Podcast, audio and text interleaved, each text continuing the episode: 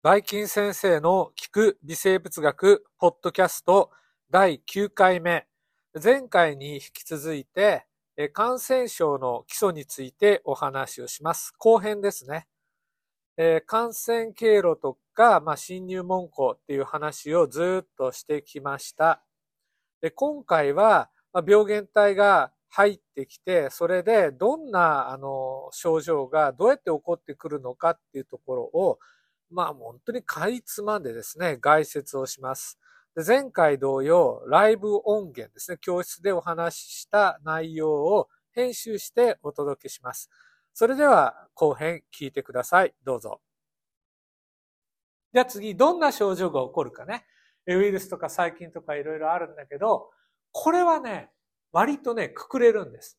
私たち人間が何か病原体に感染した、あの種類がいろいろ違うんだけど、出てくる症状っていうのは、なんとなくね、あの、限られてくるんですね。でもみんなこの中で経験したことある症状っていうのはいくつか取り上げて、あの、イメージできると思う。頭痛とか神経麻痺とかね、まあ神経麻痺はあんまり起こったことないかな。咳とか嘔吐とかあるよね。吐血するとやばいから吐血した人はあんまりいないと思う。それから胸が痛い、息が苦しいあるね。で、腰が痛い、下痢が出る、下血、下血もちょっとあんまないかもしれないけど、重症だからね。それから皮膚が炎症を起こしたり、可能したりすることはね、壊死はね、ちょっとないと思うけど。それからやばい場合は、筋血症、肺血症、命にかかる病気があったり、あとね、低血、あの、低血圧症も、まあ、なんか病原体が関与する場合があって、その他もあります。ここに書いてあるようなのは、一部重篤なものを除いて、皆さんも経験したことがあると思うんだけど、例えば熱一つとっても、熱が出る場合は、たった唯一の病原体で熱が出るってことはない。異なる病原体であっても、熱が出るっていうような症状が起こるのね。なんでやねん。そこ、免疫学とすごく関係してるから、免疫学の方で詳しく勉強してください。これは、まあ、宿題というか課題だよね。私がそこまで話してると、とてもじゃないが、あ終わらないから、授業が。で、次。これもちょっと大切なことな。感染と感染症は同じですか？これ違うんですね。あの、非常に関係がある、関係の深い現象なんだけど、言葉は厳密に使い分けた方がいい。まず、感染っていうのは、病原体が体にどっかから入ってきて、定着して増えるようになった状態。これが感染なんです。だから、あ、なんか一時的に菌がついちゃった。でも洗い流したら落ちちゃった。これ感染じゃない。定着して増えるようになったら感染なんですね。で、さらに、そこからいくつかの過程があって、体の中で何かの反応が起こって、例えば頭が痛いとかね、鼻水が出るとか、咳が出るとかって症状が出始めたら、ここで感染症、発症したということになるんです。はい。じゃあ、ここも知っといて。感染症とは病原体によって引き起こされる病的な状態。で、感染とは感染症を引き起こす過程の一つなんです。つまりさっきの病原体が入ってきて定着して増えるようになることを感染。病原体の感染経路、侵入門戸についてお話をします。私たちの体はすごくうまくできていて、外界と接する部分、なるべく少なくしてます。っていうのは、そこから病原体とか余計なものが入ってくる可能性があるから、いろんな生き物を見ていったときに、必ず外部と接触する部分っていうのは必要なので、やっぱ生きていく上で、閉じてたら生きていけないから。だけど、空いてる部分っていうのは弱点にもなり得るので、そこをどう守るか。逆に言うと、病原体の方からすると、どこが空いていて、どっから入ってこれ、入っていけるかっていうのが重要になります。皆さんわかるかな？どのぐらい、この入ってくるところがあるか。例えばね、新型コロナの場合、主に呼吸器に感染するわけだよね。そうすると、例えば空気中の飛沫とかに混ざって飛んでるわけだから、最初に飛沫が入ってきて、例えば皮膚についたから新型コロナになるかというと、それはちょっと無理だよね。皮膚の細胞には感染しないから。ですると、新型コロナウイルスが感染できる細胞どこにあるかというと、呼吸器の細胞、上皮細胞になるわけね。じゃあ、これは空気中に漂っている飛沫が、例えば、口とか鼻とかから吸い込まれて、で、呼吸器の上皮の細胞に取り付くことによって感染成立するわけね。じゃあ今言ってちょっと加えていくと、口とか鼻の他に耳って開いてますね、外に向けて。それから目も、まあまあ閉じてれば、まぶた閉じてればちょっと塞がっちゃうんだけど、まぶたが開いてると直接こう目ん玉が出てくるわけです。で、そこはやっぱり守られてない部分なのね。まあある程度守ってんだけど、それでもあのまぶた閉じてる普通の皮膚のあるところで弱いわけ。で、それから、こう口や鼻から入ってきた空気、あるいは食べ物っていうのは食道を通って内臓に入っていったり、あるいは気管、気管支通っていって肺に入ってきます。で、こういったところの上皮細胞ね、呼吸器や消化管の上皮細胞も常に病原体、あの病原体でない微生物も含めて接触する可能性があります。で、最後、消化管の場合は口から始まって体の中ずっと通過していってお尻の穴から出てくるよね。このお尻の穴も出てくばっかりっていうわけでなくって、やっぱそこ空いてるんで、病原体が入ってくる場所になります。あとは、あの、生殖器とか泌尿器も外に向けて穴が開いてるんで、そこから入ってくることもあります。で、通常の場合は、あの、あんま考えないでいいんだけど、皮膚ね、防御するためにうまくできてるんだけど、やっぱり皮膚も細かく見ると穴が開いていて、そこから入ってくるし、怪我をするね。切り傷とか擦り傷とか、あるいは火傷した場合、皮膚のバリア機能、防御機能が低下するから、そこから入ってくることがあります。いいですか？これはね、病気の予防に関係するんで、感染経路を防ぐっていうの皆さんちょっと意識しておいてください。じゃあ、経口感染、名前を覚えていこう。感染経路別に経路の名前ね。経口感染っていうのは、食べ物、飲み物を口から入れることによって入ってくる。もちろんね、あの、汚染された、あの、食べ物だけでなくて、手が汚れてて、その手で素手で物食った時とかにも入ってきます。で次、えさっきからお話してね、飛沫感染と飛沫核感染っていうのがあって、これは基本的に空気中に漂っている病原体を、まあ、吸い込むね。あまあ、吸着させる、あの、呼吸器の上皮細胞に吸着させることによって起こります。どう違うかまた今度やりますね。で、次、接触感染、あるいは経皮感染とか総称感染って言うんですけど、これは皮膚に病原体がくっついたり、あるいは傷のあるところから侵入してくること。こういうのをね、接触感染と言います。これ、ね、ザザッともういくよ。じゃあ次に、これ、えっ、ー、とね、ちょっと別の意味で、あの、印をつけといてください。ただのあの線引くだけじゃなくて、星印。人獣共通感染症っていうのがあります。で、これはね、えっ、ー、と、人間だけがかかれない。他の動物も共通の病原体を持ってるってことね。で、例えば、マラリアっていう話前したんだけど、マラリアは、マラリア原虫が人と、まあ人というか哺乳類と蚊の両方に感染します。で蚊の中にいるマラリア原虫ね、この動物の血を刺すときに入ってきます。動物の体の中に。で、それによって、まあ、起こる、まあ、動物がマラリアになるんで、これをね、媒介生物っていう、こういう病気を持っていて、それが血を吸ったりするときに病原体が入ってくる場合、この蚊などの動物を媒介生物とか媒介動物と言います。これ覚えておいて、人獣共通感染症っていうんで、人から人じゃなくて、動物から人へ感染するケースがあると。で、その時に、まあ、ある動物から別の動物へ移すのを仲介する動物がいたりして、そういうのを媒介生物とか媒介動物って言います。ざっといきます。で、次に、水平感染とか垂直感染という言葉があって、で、これもちょっと概念として覚えてる。感染経路っていうか感染の様式だよね。例えば、性感染症とかもそう含まれてくるんですけど、人から人へ、体液や血液を介してまあ、粘膜の細胞や傷口から病原体が侵入する。で、性交感染なんていうのがあります。で、これね、水平感染という言い方をします。で、水平があるんだったら、垂直があるんですね。で、これはもう主に母子感染です。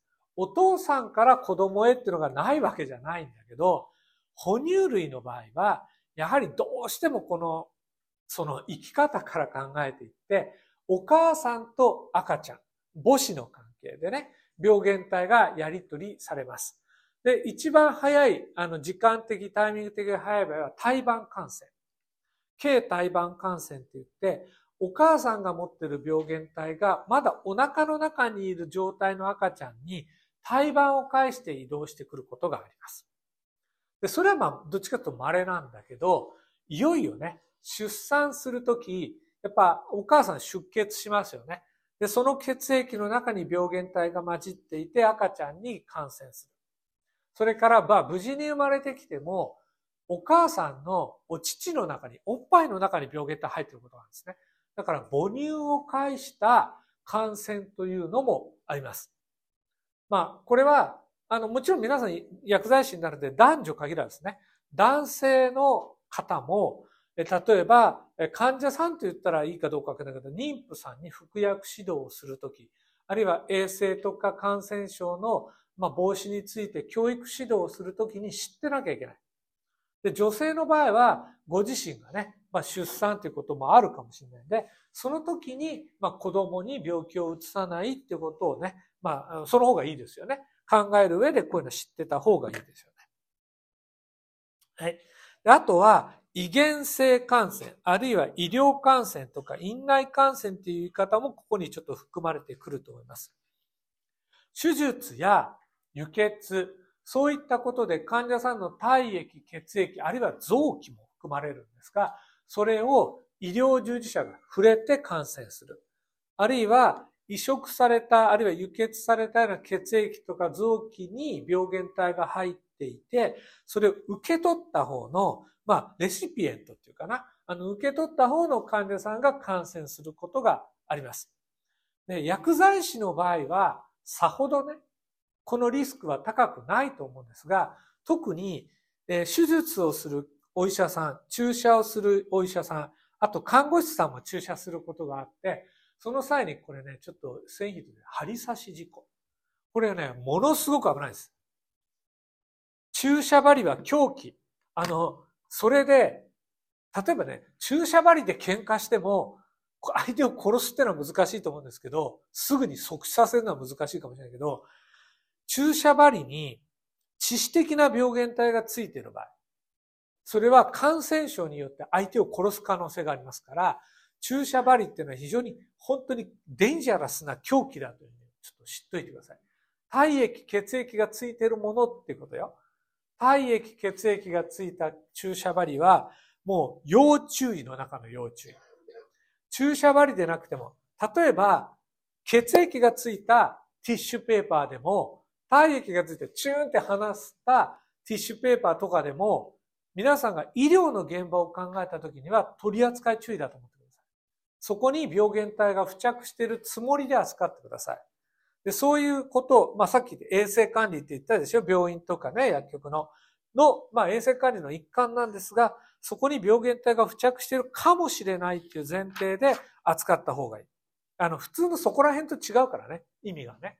病院っていう医療施設においてはってことを言ってえっとね、こっからまたまたですね、ディープな世界をやっていきます。今日ちょっとね、残り時間少なくなってきたんで、全部はいけないんだけど、皆さんにとって、例えば、新型コロナはどっからやってくるのか。誰かが感染していて、その人が出した飛沫を、まあ、自分が、まあ、吸い込んで起こる。つまりこれ外因性ですよね。ところが、感染症の、まあ、全部じゃないけど、一部は内因性なんです。もともとは、その辺のどっかに微生物がいて、で、それが私たちがもう生まれてからすぐ、その瞬間から何らかの方法でくっついてきます。だから皆さんの体は、人の細胞だけでできてません。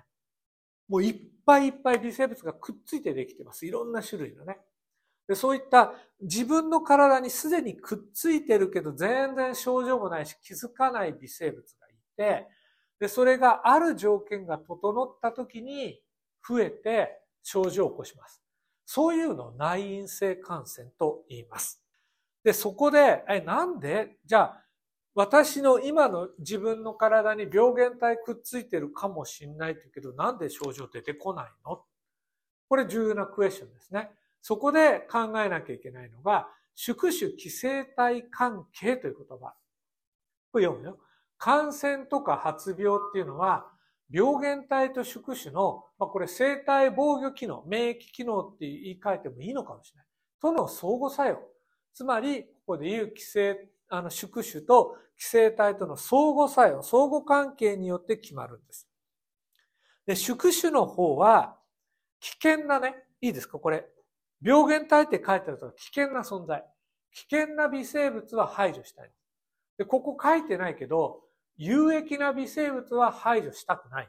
悪いやつと悪くないやつを見分けて、悪いやつを排除していいやつを残したいっていうの、我々の方としてはかん、あの、立場がある。で、病原体の方としては、いやいや、そんなこと言わないでください。私はあなたの体で増えたいんです。いい思いをしたいんです。そういうのを考えてる。で、そこで両者の思惑が、当然ぶつかるわけなんですね。で、病原体の方からすると、どうにかして、まあ、守りを固めている宿主。この守りを突破して、入っていくね。このお城の守りみたいな、お城の城壁を壊して、城内に入って、まあ、ここで略奪するなり、定着するなり、領土を奪ってね。で、中にもし兵隊がいたらね、免疫ね、そいつをまあやっつけたり、そこからうまく逃れて、このお城を、城内を乗っ取りたいわけです。でも、防御を固めてる方もいるから、それはどうやってその防御をかいくぐるかっていうことを考えなきゃいけない。ね。病原体、宿主の中に入っていくためには、まずね、これが宿主っていうのが動物だと考えてください。そうすると、体表にね、いろんな防御機構がある。例えば、ピロリ菌の立場で考えていきましょうかね。ピロリ菌は、胃の上皮の、この上皮細胞ね、この胃の上皮細胞、そちらに取り付いて生きていくんですけど、胃は、皆さん知ってる通り、食べ物を消化する器官です。だから強い胃酸が出てるのね。で胃の細胞自体も胃酸が直接かかると溶けて死んでしまいます。じゃあどうなってるかっていうと、胃の細胞、上皮細胞っていうのは常にこのムチンっていうのいっぱい出してる、で、このムチン層が、分厚いムチン層があるから、直接胃酸がこの胃の細胞にぶっかからないようにしてる。でこの機能っていうのは、胃酸だけじゃなくて病原体も防いでるんです。例えばピロリ菌のような病原体が直接ね、胃の上皮細胞に入ってくるのを、この無鎮層、これ液体になってて流動してるんです。常に、あの、小腸の方へ流してるんです。だからこれずっと時間かけてたらこう流されちゃうんですね。でもピロリ菌ってのはすげえやつで、ここを突破して入ってくるんです。で、胃の細胞に取り付くような仕組みを持ってます。で、次いきますね。で病原体は、例えば胃もそうなんですが、他のところもたくさんあります。宿主の粘液ね、あるいは体液が流れる。で、繊毛っていうのを使って流れを作って、病原体がとどまらないようにする、一箇所に。その流れに逆らって定着するために、例えばバイオフィルムっていうのを作るとか、あるいは毒素を作ってここ壊して入ってくるとかっていう手段を持っています。はい。で、次。最後の方ね。皆さんこれからお昼ご飯何食べようちょっと想像してみて。さて、ここでクエスチョンです。皆さんが今食べたいなって思い浮かんだもの、皆さんの脳細胞が本当にそう思い浮かべたと思う。これ変な話ね。食べ物の好みとか多分甘いもの食べたいとか油っぽいもの食べたいとかしょっぱいものとか食べたいという好みも含めてもしかしたら私たち自身あるいは私だけじゃない何かに操られてるかもしれないっていう、真面目に科学で今そういう話になりつつあるの。それは何かっていうと、私たちの体に住んでいる、まず微生物。それから、私たちの体に、もうこれは感染してると言った方がいいかもしれない。病原体によって、そういった食べ物の好み。まあ、食べ物の好み食べたいというのは行動だから、食べ物以外のいろんな行動も操られてんじゃないかって言われてる。これどう思います？皆さん。まだね、少し前にこういう話があった時には、女のもう眉唾で、なんかもう適当なことを言ってらって思ったんだけど、今ね、だんだん科学的な証拠が集まってきて、本当っぽくなってる。あの、もちろん、我々は我々の脳神経で考えてます。これは間違いない。けど、その考え、思考の中に関与してる奴らがいる。で、例えば不安を感じるとか喜びを感じるってホルモンで制御されてるってみんな知ってる？化学物質で。そういう化学物質を作らせたり、あるいはそれ自体を作ったりして私たちの神経とか細胞を操ってるんです。微生物が。で、ここにね、例があるんで、ちょっと書いておいてね。覚えておいて、トキソプラズマ。重要な病原体の一つで、えっとね、また今度やるんだけど、トキソプラズマはにゃんこのお腹の中に住んでる。消化管の中に住んでる。で、にゃんこが収縮種で、そこで卵を産むんですね。にゃんこの消化管の中に。ただ、人にも感染するの、トキソプラズマ。で、もし、妊婦さんがトキソプラズマに感染すると、流産などの影響が出ることがあるんでね。だから、猫飼ってる人は、女性、あの、妊婦さんは気をつけてください。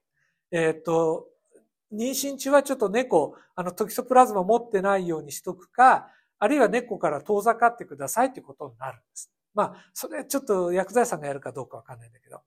じゃあ、猫が、あトキソプラズマがって言ったらいいかな。どうやって猫を操るかっていう一個の事例を話します。これなんかネズミが今度出てくるんですね。で、ネズミは猫との関係で考えると食う食われるの関係ネズミにとって猫は天敵ですよね。じゃあ、トキソプラズマから見たらネズミってどうなんでしょうか実はね、ネズミも宿主なんです。ネズミは中間宿主です。ネズミだから中っていうから中間宿主じゃないよ。笑いがない。まあいいや。このまま行きましょう。はい。ネズミはね、猫のね、あのトキソプラズマの中間宿主で、ネズミの体の中で幼虫になっています。トキソプラズマの。では、皆さんトキソプラズマの立場で考えてください。今度、大人になって子孫を残すためには、ネズミの体の中にずっといてはいけないんです。でどうやってか猫の体に移動しなきゃいけないんで、そこで猫に食べられたらいいんです。ネズミが。要するに、私はネズミに感染します。トキソプラズマ。で、この状態でネズミごと猫に食べられたいわけです。でも、ネズミは猫が嫌いです。なぜならば食べられたくないから。そこで、猫、あ、ネズミを操るんです。どういうことするか。ネズミのうんこにトキソプラズマの卵が入ってます。で、うんこはそのうち土に混ざります。で知らないうちに不幸なネズミが、その卵があるの知らずに、その辺ちょこちょこっと通った時に、トキスプラズマの卵を摂取して感染します。で、ネズミの体の中でトキソプラズマは幼虫になる。まずね。で、ネズミはその幼虫で脳みそがね、あおかしくなっちゃう。操られる。で、本来、猫は嫌いなので、猫のいるとこは避けます。例えば猫が、あの、テリトリーを主張するためにうんことかしっこしていくのね。マーキングしていく。その匂いがするとネズミは行きません。あるいは猫が堂々とこう歩いてる庭のね、通路とか、お家のソファーとかにネズミ出てきません。ところが、トキソプラズマに感染すると、ネズミは猫の匂いが大好きなんです。わ、猫さん素敵、行きたいわってこれ言っちゃうで、猫出てきた時に逃げない。本来逃げなきゃいけない。お、猫さんどうも。こんにちは。たら猫どう言いますか？